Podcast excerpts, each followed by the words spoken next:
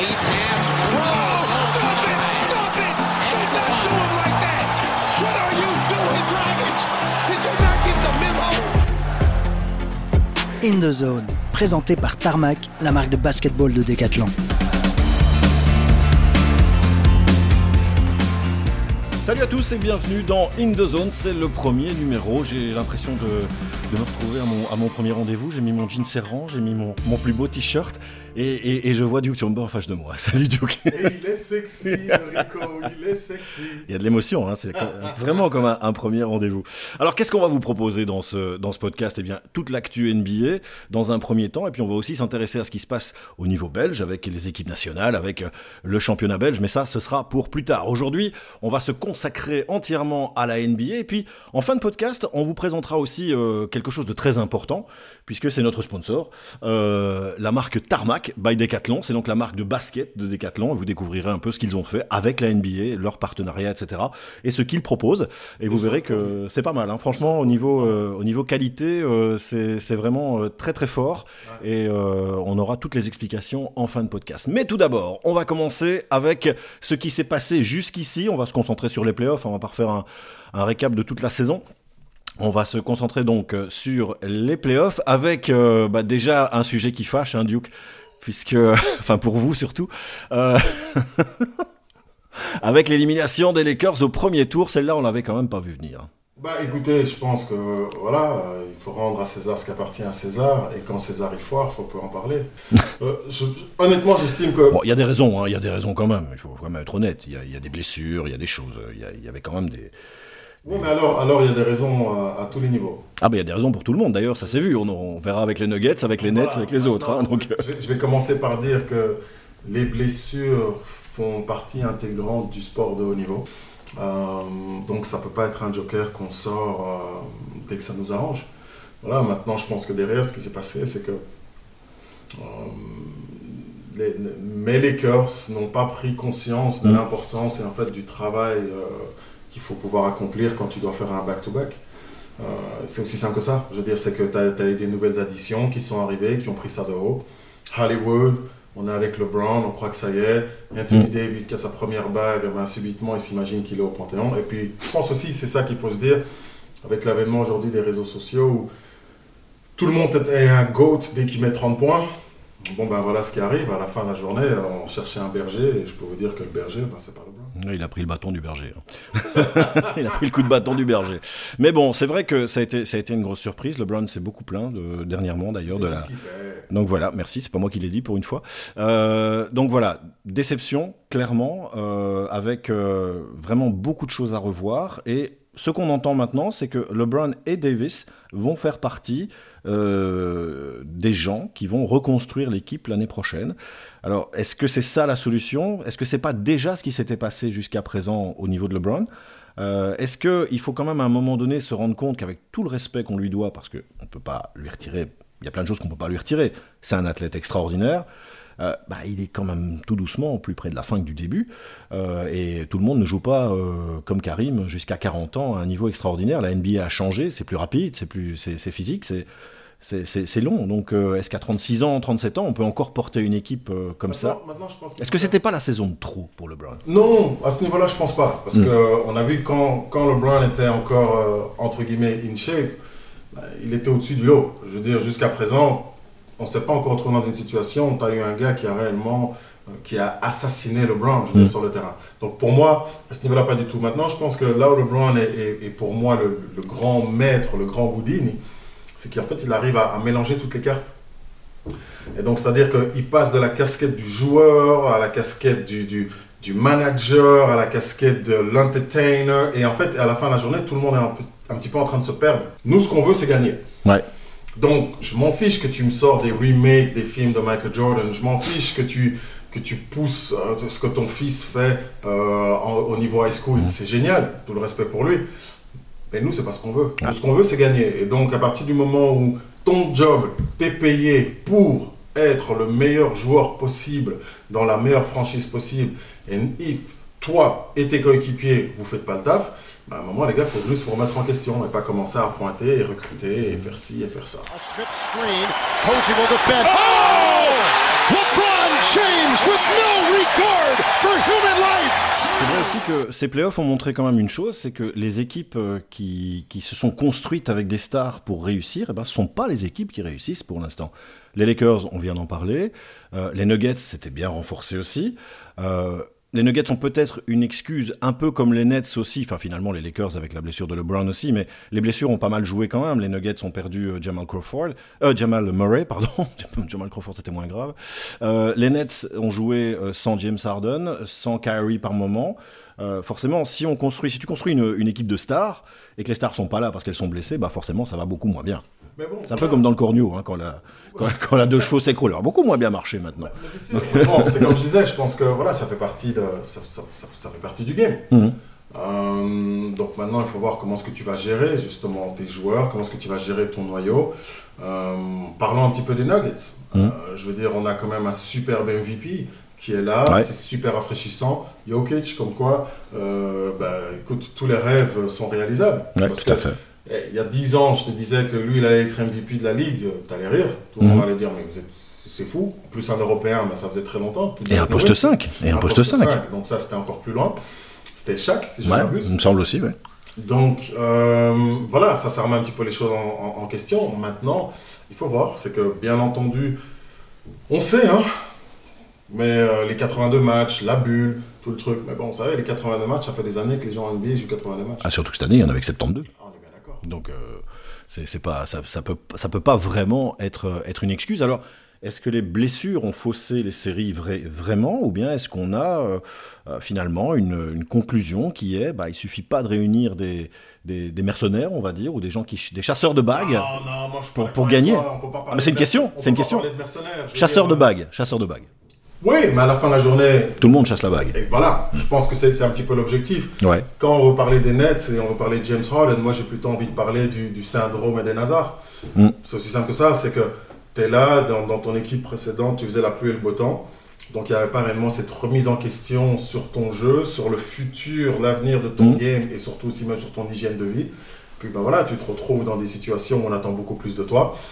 Et puis euh, la, la blessure de James Harden, n'est pas quelque chose qui s'est réellement créé juste là maintenant. C'est- Mhm. C'est dû à cette hygiène de vie qui n'était pas bonne sur sa fin de, car- sur sa fin de, de, Ouais, sur l'été surtout. hein. de tenue à, à Houston. Il a abusé des, il a abusé des barbecues. Ben voilà, tu vois, je veux dire, donc, et, et- et c'est et c'est ce qu'il fait. C'est Ouais. dommage.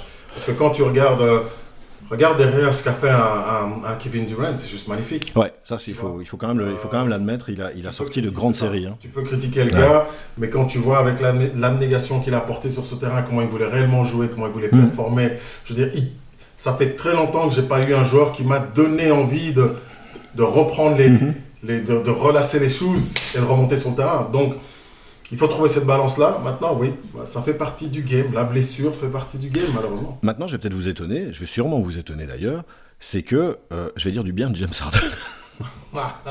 Attention Attention. Non, non, mais j'ai été très surpris et agré- agréablement surpris, même si son niveau de performance n'a pas été celui qu'on attendait. Je trouve qu'il y a eu une remise en question dans son jeu lors de son arrivée aux Nets. Oui, Et ça a été, franchement, pour moi, une grosse surprise. Je pensais pas qu'il était capable de faire ça. Je pense aussi qu'il faut peut-être alors, faut peut-être se poser les bonnes questions. Est-ce Mm. que le problème était réellement James Harden ou le problème était plutôt son coaching staff? Ouais. Euh, Parce que quand on regarde, c'est la même chose avec un Blake Griffin.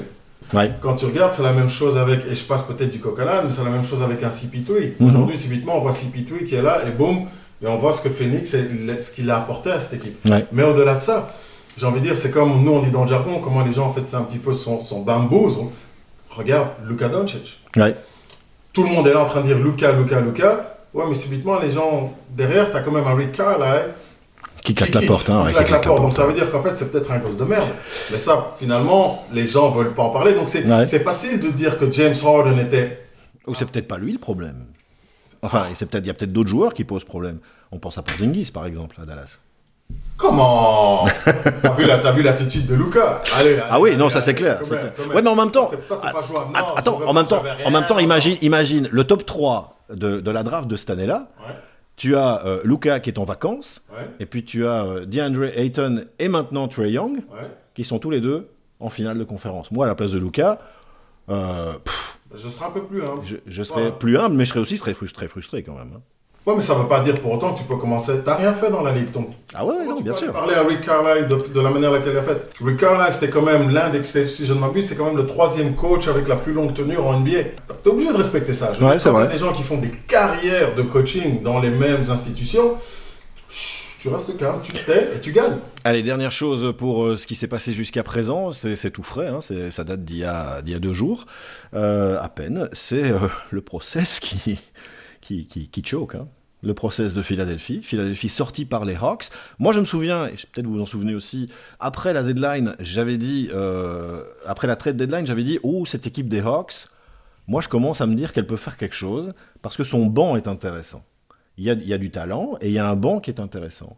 Et bah, on s'est retrouvé face à une équipe de Philadelphie qui a joué une partie euh, avec un Embiid diminué, bien sûr, mais surtout avec un Simmons à oublier au plus vite, avec un Danny Green qui s'est blessé. Donc il y, a quand même eu, euh, il y a quand même eu des choses qui se sont passées et une, finalement une alchimie à Philadelphie. Ils se sont fait sonner la cloche, hein, si on peut dire, pour Philadelphie. Bah, bah, alors ok, je vais essayer de remettre un petit peu les choses dans leur contexte. Doc Rivers, que j'aime beaucoup, Mhm. si c'était pas pour Kevin Garnett, Doc Rivers serait en train de coacher au Stand en Belgique. Ah, c'est clair que c'est le coach qui a subi le plus de remontada Bah, en carrière. hein. C'est juste pas possible, on est, C'est d'accord. c'est- le coach, Tu sais c'est le record. en hein. game 7, tu vois, c'est- cru, mais t'arrives en game 7 face à Doc Rivers, t'es là, t'es ouh, yes, I'm winning this one.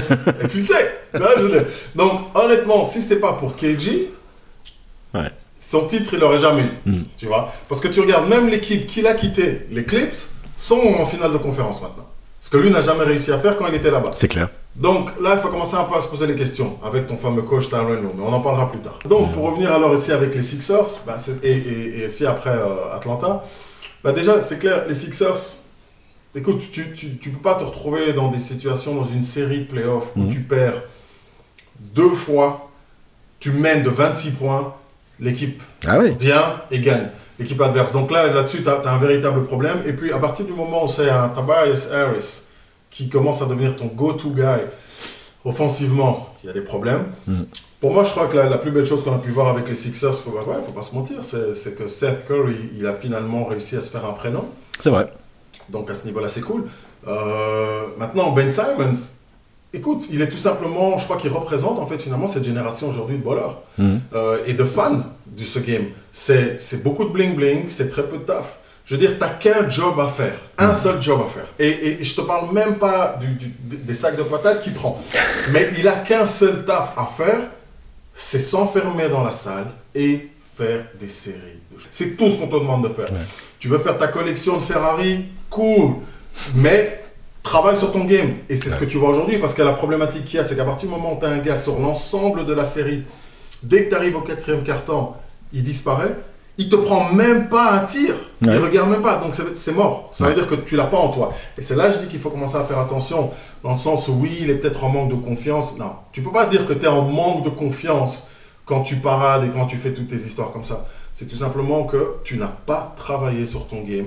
Tu n'es pas un véritable adepte du game. Et ça, tu vois toute la différence avec derrière, de l'autre côté. Mhm. Et on reviendra dessus après. Avec Ouais. un Book. Exactement. Et euh, bah oui, en effet, on va revenir dessus puisqu'on a on a parlé un peu de ceux qui ne sont plus là. On va parler de ceux qui sont encore là euh, dans ces dans ces finales de conférences qui sont complètement dingues. On va en parler dans une seconde. In the Zone continue avec Tarmac, la marque de basketball de Decathlon. On y revient donc avec euh, les présents, puisqu'on a fait, euh, on a fait la liste des absents. On va parler des, des présents avec euh, des affiches en, en finale de conférence qui sont quand même très, très surprenantes. On, on va commencer avec celle bah, qui a déjà commencé, c'est-à-dire la finale Ouest entre, entre Phoenix et, Clippers. et Clippers, merci. J'ai tellement peu l'habitude de voir les Clippers que tout d'un coup j'ai eu un trou. Première finale de conférence pour les Clippers, euh, en 50 ans d'existence. Euh, Phoenix, la dernière finale de conférence c'était en 2010, euh, si j'ai bonne mémoire. Les premières finals, les seules finals de, Phoenix c'était en 93 avec, avec Charles Barkley face à Michael Jordan. Donc ça c'est mythique. Mais donc on a vraiment une, finale de conférence complètement, complètement inédite avec des Clippers qu'on attendait depuis déjà une ou deux saisons à ce niveau-là et qui finalement ont montré pas mal de résilience dans leurs séries respectives, en quart et en demi, pour se hisser au niveau des finales de conférence. Malheureusement, des finales de conférence qu'ils entament euh, comme ils ont terminé la série d'ennemis, c'est-à-dire sans Kawhi Leonard. C'est sûr qu'à ce niveau-là, quand on parle de Kawhi Leonard et sa blessure, euh, bon là, il va falloir commencer à se poser certaines questions. Mm. Mais bon, on connaît l'eau magique dans le sport et on connaît l'eau magique aussi en NBA, tu vois. Je, je- je n'ai aucun souci euh, sur un retour imminent de Kawhi Leonard. Donc là-dessus, il n'y a pas de problème. C'est quand même les ligaments croisés, hein, c'est pas. C'est sûr. Mais bon, si- s'il y avait déjà une impasse sur son retour, il l'aurait déjà dit. Ouais, mais enfin, il va, il va pas s'en sortir avec un bisou magique. hein. À la fin de la journée, ça reste télé. Hein. C'est jamais ce qui se passe là-bas. Donc, Ouais. euh, mais surtout, voilà, moi, ce que je veux dire, c'est que euh, il faut respecter déjà, je pense, le travail, la vision sur le long terme. Aussi bien d'un d'un Steve Ballmer, quand il est arrivé aux Clippers, il a réellement voulu investir sur le long terme. Mais finalement, on va pas commencer à s'enjailler parce que ça reste que la finale de conférence. Mais ils ont quand même réussi à être là en finale de conférence. Il n'a Ouais. pas eu peur de virer deux, trois têtes, euh, de virer son coach avec qui il avait tout investi pour arriver là, de prendre un Tyron Lue qui justifie aussi son comeback mentality. Mhm. Parce que ouais, toutes les séries de playoffs depuis qu'ils ont commencé ici, ils perdaient chaque fois 2-0. Ouais. Ils arrivent à revenir, ils arrivent à gagner. Donc là, ça veut dire que tu dois quand même respecter aussi ce qui se passe et pas trop paniquer sur ce premier game perdu. De l'autre côté, il faut réellement applaudir ce qui se passe dans la vallée du soleil. Ah oui, c'est incroyable. Parce que ce que Phoenix, ils ont investi dans la draft. Ils ont réellement bien entouré avec aussi avec un coach tel que Monty Williams, qui bon, il était là, mais on lui donnait pas trop, trop, trop de crédit. Il est là maintenant, ça monte. Tu regardes Devin Booker, je suis un, un grand fan. Mhm. Et surtout comment il réagit dans le sens où, hey, tu me sors finale de conférence, West, un triple-double, 40, 10, 10, enfin, euh, Ouais, ouais, ouais. plus 10, 40 plus 10. points. Donc c'est juste énorme et c'est ça, je pense. Tu vois, quand, quand on fait allusion au taf que tu Mhm. dois faire, le travail que tu fais en amont, et donc ça, c'est juste du Bobby Ball. Ouais, tout à fait. Et euh, pour revenir sur, euh, sur Devin Booker, et avant de revenir sur Devin Booker, peut-être qu'on devrait envoyer cette petite part du, du podcast euh, à Philadelphie pour leur montrer comment ça marche, un process. Mais bon, ça c'est ça c'est un autre. On a fait beaucoup moins de bruit à propos du process à, à Phoenix, mais c'est là que ça fonctionne. Euh, Devin Booker, oui, grosse performance avec son triple-double à 40 points, mais surtout un Devin Booker très discret en première mi-temps. J'ai eu l'occasion de, commenter ce match, et, je l'ai dit dans le commentaire, Devin Booker, il y a un moment donné, il faut il faut qu'il prenne feu. Et euh, à la moitié du troisième quart-temps, bah, il a pris feu. Il a fait ce qu'il fallait et il est parti. Je crois qu'il avait 12 points en première mi-temps et il termine à 40. Euh, ça dit tout. hein. Mais c'est ça, un vrai, c'est ça un vrai leader, c'est ça un go-to-guy. Il a pris, il a pris ses, ses responsabilités. Il a, là quand tu reviens avec un Ben Simons qui lui se cache lors du quatrième carton. Mhm. Moi, ce que j'ai adoré avec Devin Booker, la manière laquelle il a évolué à travers ce- ce- cette première mi-temps, c'est qu'il a joué simple, Ouais. il est toujours sur son sweet spot. Donc, c'est-à-dire, quand tu regardes, c'était deux, trois petits dribbles, elbow au Mhm. bloc, et c'est là qu'il prenait ses shoots. Donc, de manière à sentir le cuir, bien le tanner, Mhm. et après, bah, tu passes à un niveau supérieur, tu es Ah dangereux sur deux, trois shoots. Après, tu es ouvert, le double team arrive, tu trouves tes joueurs ouverts, et puis derrière, maintenant, tu as, as une équipe qui a, qui a pris confiance. Mhm. Et euh, ça va être intéressant, sachant que sortir une performance comme ça sans ton Sans Chris leader Paul. ouais. psychologique, ton general on the floor, donc ça va, ça va être tout bon. Et c'est vrai que euh, Chris Paul, euh, bon, c'est pas non plus un, un monstre de scoring pour les réguliers, pour les, pour les Phoenix Suns. Lui, ce qu'il apporte, c'est, c'est son expérience, c'est sa vista, c'est son, son, sa mentalité. Euh, C'est- ces petits coups de coude. voilà, aussi. Et, et, et, c'est, et, et la- et les façons de, de provoquer les fautes offensives. mais euh, pour ne pas dire les flops, mais bon, il y a quand même un, un bonhomme dont il faut aussi parler, c'est DeAndre Ayton. hein. Moi, j'étais pas du tout, j'étais pas vraiment convaincu l'an dernier encore de ses, de ses performances. Je me disais, pou, est-ce que c'était un truc, euh, un hype, un numéro 1 de draft qu'on a un peu, qu'on a un peu gonflé? Je trouve que cette saison, il fait un gros boulot et hier, euh, il a quand même posé beaucoup de problèmes à ses Clippers, qui, il faut bien le dire, défensivement sur les pick and roll, ne sont nulle part. Oui, mais bon, quand même, on va pas, on va pas commencer à trop trop s'emporter. Je veux dire, en face, Non, non, quand même non. un Zubac et puis t'as un Demarcus Cousins. Mais de Marcus Cousins, ça fait une très bonne entrée. Il a mis 11 points. Et puis, Il n'y avait pas DeAndre Ayton sur le terrain. Quand Ayton est rentré sur le terrain, de Marcus Cousins, on l'a plus vu. Mais ce qui te permet finalement pour un Ayton de- de- d'évoluer de, la sorte, moi j'ai envie de dire, c'est surtout l'importance d'un Crawford. Tu vois comment. Un Crowder. Un Crowder, oui. Décidément, on- on veut le placer, un Crawford d'aujourd'hui. Mais c'est, tu vois, tu, tu, tu regardes réellement en fait comment donc Crowder stretch the floor. Ouais. Donc ça, ça permet alors d'avoir beaucoup plus d'espace pour avoir, comme tu disais, ce pick and roll, Ouais. ce dive dans la raquette, qui donc offre des possibilités alors de passe lors des doubles teams. Et tout ce qu'on lui demande à faire à Ayton, c'est d'être présent, rebond offensif, mettre cette pression de manière à justement alors aussi limiter la transition offensive euh, de l'équipe adverse. Donc à ce niveau-là, oui, je crois qu'en fait tu as réellement as différents joueurs qui acceptent leur rôle et qui le jouent à merveille. Ouais. Et le, le jeu collectif de Phoenix est vraiment très très joli à regarder. Enfin, c'est très agréable, je trouve, d'aller voir jouer. Under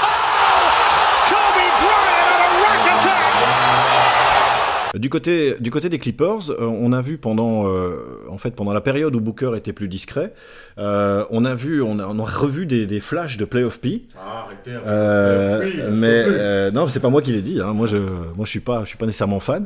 Mais on a vu un Paul George qui, dans la première partie du match, bah, a fait le taf. Il faisait, il faisait ce qu'il avait à faire, des interceptions. Il a marqué pas mal. Super. Et puis après, Ben. Et puis après, il a fait, il nous a fait Ben Simmons en effet, en loupant à peu près les trois quarts de ses shots. Qu'est-ce qui, qu'est-ce qui s'est passé? Comment vous expliquez ça? Mais c'est assez simple quand tu regardes le game, et je sais que tu l'as très bien fait en plus.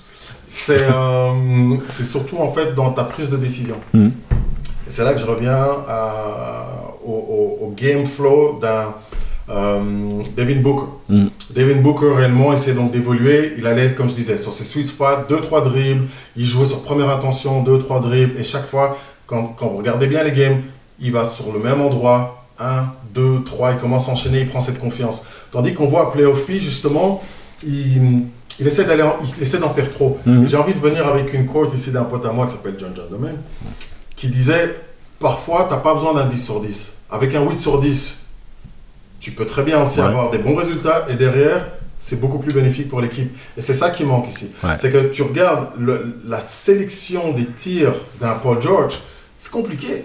Ben, on lui a mis- Between the legs, step back, 3.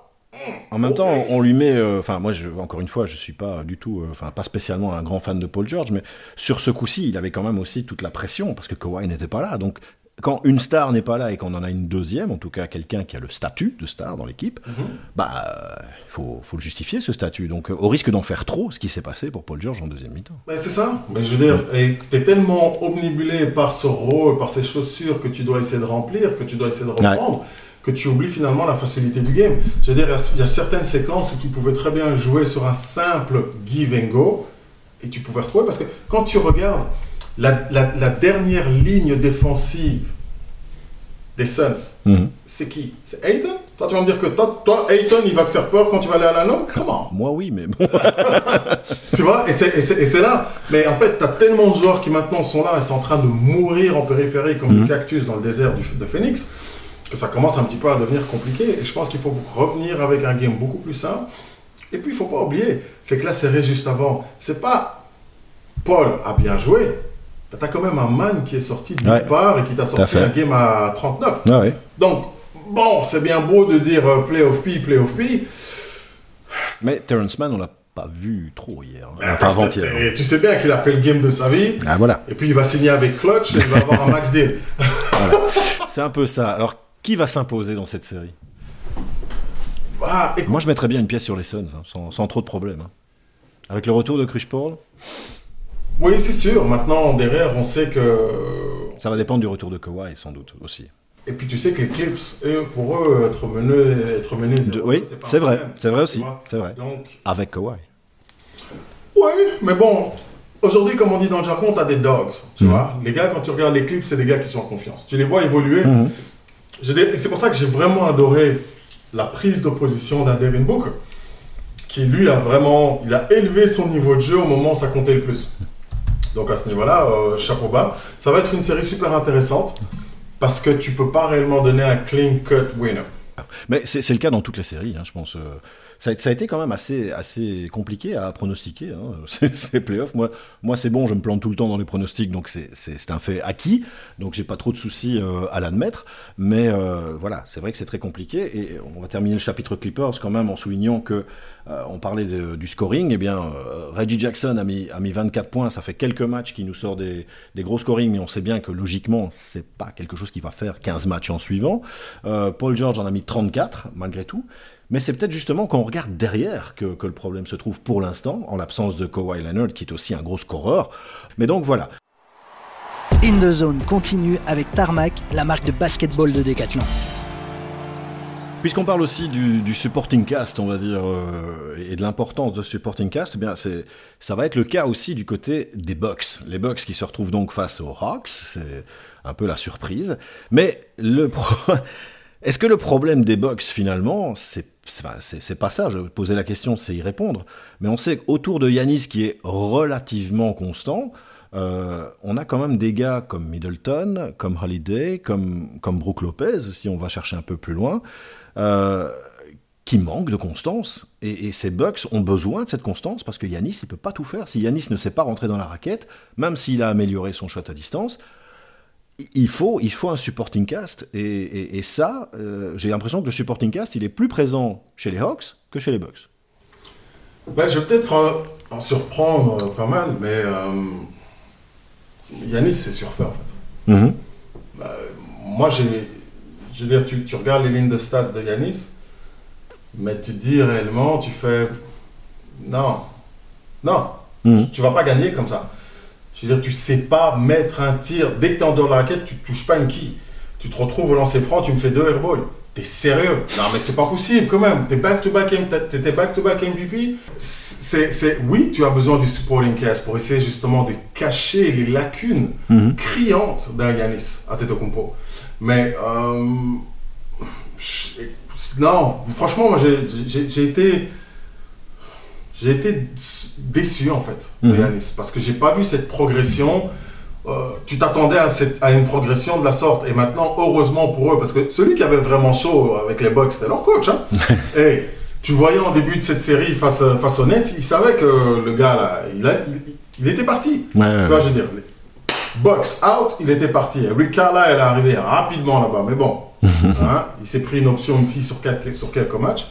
Mais euh, je suis d'accord avec toi dans le sens au niveau du, du supporting cast, mais quand tu regardes, quand tu analyses bien le supporting cast des Bucks, ça n'a jamais été des gars, ça n'a jamais été des tueurs, même dans les équipes Non. où ils ont évolué avant. Donc, eux, ils, sont, ils te donnent déjà leur maximum. Et c'est là- Middleton, Middleton est All-Star. Hein. Enfin, était All-Star. Ouais, comme Ben Simons. Ouais, ouais. Maintenant, aujourd'hui, c'est quoi la valeur d'un All-Star? Merci, merci. C'est exactement plus ou, c'est plus ou moins là où je voulais en venir. Alors qui pour cette série? Les Bucks ou les Hawks? Pas facile, hein Bah, techniquement, en termes de taille, tu devrais essayer. Tu te dis que les Bucks, c'est peut-être leur année. Mhm. Euh, mais pour le folklore que la NBA peut nous apporter, moi, je vais aller avec Etier.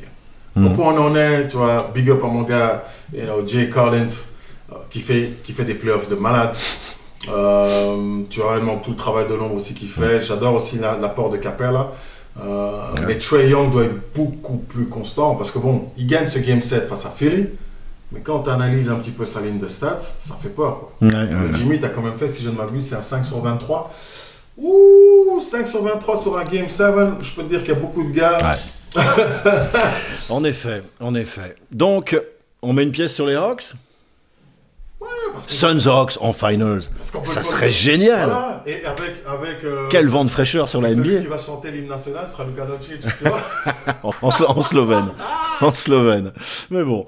On verra, donc euh, on verra si on a droit à ça. Ce sera en tout cas un, un véritable vent de fraîcheur sur la NBA. C'est un vent qui souffle déjà quand même pas mal. Ouais, donc, mais moi, je euh, voudrais quand même que les Clippers gagnent. Ouais. Tu sais pourquoi? Non. Comme ça, ça va réellement nous remettre un. Un coup de boost aux Lakers. Coup de Ah ouais, ouais. Lakers, ils vont pas apprécier. Ils vont voilà. pas apprécier. là, Déjà comme ça, je pense qu'ils sont déjà mal, quoi. Et donc, puis, euh, et puis derrière, pour, pour, pour, pour, pour argumenter un petit peu ce débat du, tous ces débats de cette jeune génération de GOAT, ce sera intéressant, c'est que Wyland arrive à gagner un titre avec les Clippers. Ouais. Parce que ça veut dire que lui aussi, maintenant, il aura gagné trois titres avec, Avec trois équipes, ouais. différentes. Et devine quoi? Combien de titres il aura? Il aura le même nombre de titres qu'un LeBron. Oui, c'est ce que ça fait 4. Ah. Quatre. Hein? Et donc là, subitement. Ah, le GOAT. Oh, je sais pas, les gars. Euh, mais ça sera pas le cas, c'est dommage. Euh,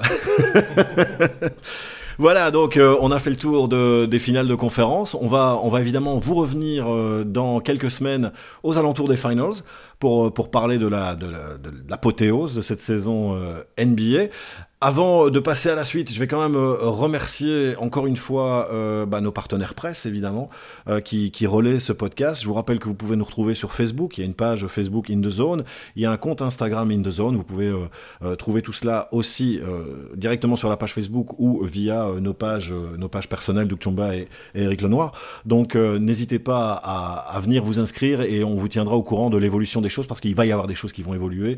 Il y aura bientôt des cadeaux aussi à gagner, probablement déjà dans la, dans la deuxième édition. Euh, donc euh, restez bien là, partagez ce podcast un maximum et puis je vous propose, comme promis, de découvrir euh, un peu ce que fait notre, notre sponsor. Et si vous êtes, si vous êtes fan de basket et que vous jouez au basket, ben, vous allez voir que ça va vous, vous intéresser parce que il y a vraiment une, un rapport qualité-prix qui va vous intéresser dans, dans, dans les articles que propose Tarmac, la marque basket de Decathlon, que je vous propose de découvrir maintenant.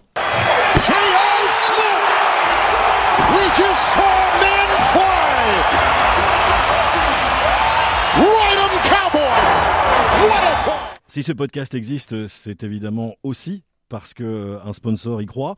Ce sponsor, c'est la marque Tarmac by Decathlon, une marque qui commercialise des articles de basket. Alors on va en parler un petit peu évidemment parce que ça vous intéresse au, au premier plan. Avec Guillaume qui est directeur commercial de la marque et avec Greg qui lui est responsable du merchandising et du digital. Bonjour. Bonjour Eric. Bonjour Eric. Euh, alors première chose, le, la marque Tarmac, je suppose que ce sont des articles un peu comme l'esprit de Decathlon, c'est-à-dire le but c'est d'offrir des, des articles de basket euh, de façon accessible? Exactement Eric. Le- la marque Tarmac, c'est comme le reste des, des produits Decathlon, c'est rendre accessible au plus grand nombre les plaisirs et les bienfaits du basketball. Alors qu'est-ce qui a, euh, qu'est-ce qui a motivé Decathlon à lancer cette marque? Bah, pour lancer Tarmac, en fait, on était euh, sous l'égide de la marque Kipsta avant, on était les sports collectifs. Et il y a 5-6 ans, il a fallu un peu lancer euh, la même chose, cette même déclinaison, mais spécialiste et pour le basketteur. Donc on a décidé de lancer la marque Tarmac euh, à cette occasion-là. Alors maintenant, vous collaborez avec la NBA. On sait que la NBA est quand même assez, euh, euh, assez exigeante. Comment, euh, comment, comment c'est venu cette collaboration? Un rêve. C'était un rêve. Il y a 3 ans, 3-4 ans, quand on a écrit le, projet de la marque, on s'est dit euh, qu'est-ce qui nous ferait rêver? C'est quoi le but ultime de Tarmac? Bah, On s'est tous dit bah, c'est signé avec la NBA et on n'y croyait pas du tout au départ.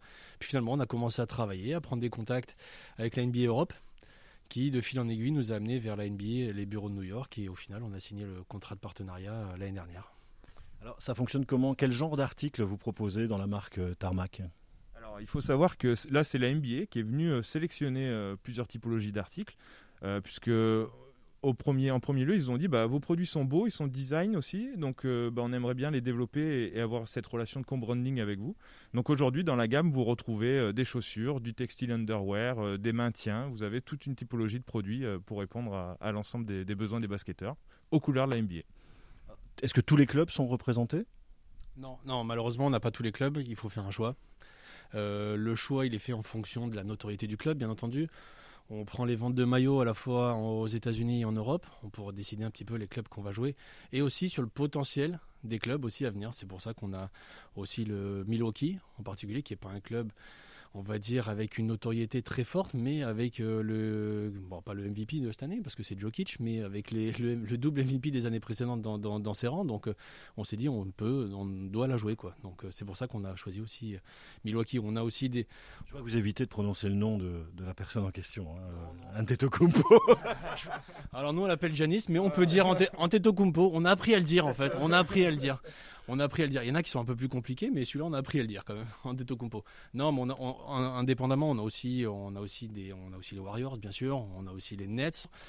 Euh, on a les Lakers, bien entendu, avec LeBron James, Davis, qui est aujourd'hui le fer de lance de la NBA, encore une fois, en termes d'image. Et on a voulu tester quelques franchises qui sont moins connues, comme les Miami Heat. On a décliné une chaussure sur laquelle on a décliné un coloris qu'on n'avait jamais fait chez nous, en rose, et qui fonctionne très, très, très, très, très bien. Euh, vous avez après toute la gamme maintien, chevillère, genouillère, mollet et euh, les doigts aussi pour le- tout ce qui est protection et, et reprise au sport. Et, euh, et les chaussures bien sûr en adulte et en junior. Euh, quels, quels sont les, les projets de la marque euh, Parce que là, vous êtes encore au, au début, je dirais.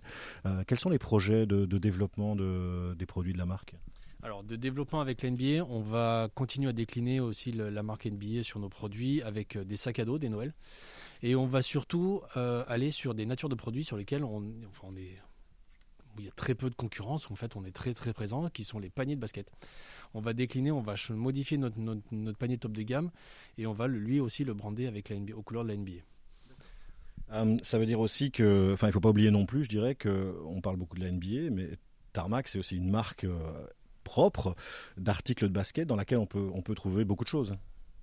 100% des besoins euh, du, basketteur euh, est couvert, que ce soit à la maison ou en club aussi. Donc c'est une stratégie qui est forte chez nous, c'est pouvoir euh, aller sur tous les niveaux de gamme, tous les niveaux de basket aussi, et proposer de la tête aux pieds, mais aussi du ballon au panier, dans le jardin, en club. Tout, est fait pour développer toute cette gamme. Et la NBA nous a apporté aussi cette notoriété pour éclairer et montrer tous les produits techniques et, design qu'on a dans notre offre. En tout cas, j'espère que le podcast euh, servira aussi de, rampe de, lancement. Euh, je suppose que bah, ce podcast, euh, vous êtes heureux qu'il existe puisque vous êtes là. Donc déjà, moi, je vous remercie de, nous aider et de nous, soutenir. Donc, on va se retrouver bientôt, je suppose. Avec grand plaisir, et puis c'est pour ça aussi, Tarmac euh, pour tous les basketteurs partout, euh, partout dans le monde, donc c'est notre, notre intention aussi. Et donc que ce soit les clubs ou, ou les particuliers, les basketteurs individuels, euh, on, on- on- on aura cœur à répondre à tous les besoins de nos, nos pratiquants. Voilà, merci beaucoup. On va mettre euh, Tarmac in the zone, donc pour rester dans le, dans le contexte. En tout cas, on l'espère. Merci à vous d'être euh, d'être venu par ici. Et euh, on, se voit, on se voit bientôt. On se tient au courant, comme on dit dans ces cas-là. Salut, ciao. Derrick Rose can go upstairs. He double clutches this. Watch this. Oh my goodness. I mean, he, he, he actually What's pumps this? this ball. Voilà, on a fait le tour vraiment maintenant de ce premier numéro de In the Zone. J'espère que ça vous a plu. Duke, merci. Merci, merci. On se, toujours un re- plaisir. on se retrouve dans quelques semaines. On est là. Et on remet le couvert Bien sûr. avec les finals. On y va. La, c'est la plus belle période en NBA, donc on est là. On est là. Merci beaucoup et à très bientôt. Encore une fois, n'oubliez pas, on est, on est un peu partout sur les réseaux sociaux, euh, sur euh, les sites de nos partenaires presse et euh, sur le, les sites aussi de, de Tarmac by, Dec- by Decathlon. Donc, vous nous trouverez assez facilement sur YouTube, sur, sur, sur, sur partout, hein, sur SoundCloud, etc., etc., sur, sur Spotify. On est là aussi. Enfin, on, on est partout. On Donc, est partout, si- comme si- Ben Simon. si vous le voulez. Si vous voulez, mais on va essayer de réussir un peu mieux que, que lui, c'est lancé franc. Merci Duke. À bientôt. Ciao, ciao. In the Zone vous a été proposé en partenariat avec Tarmac, la marque de basketball de Decathlon.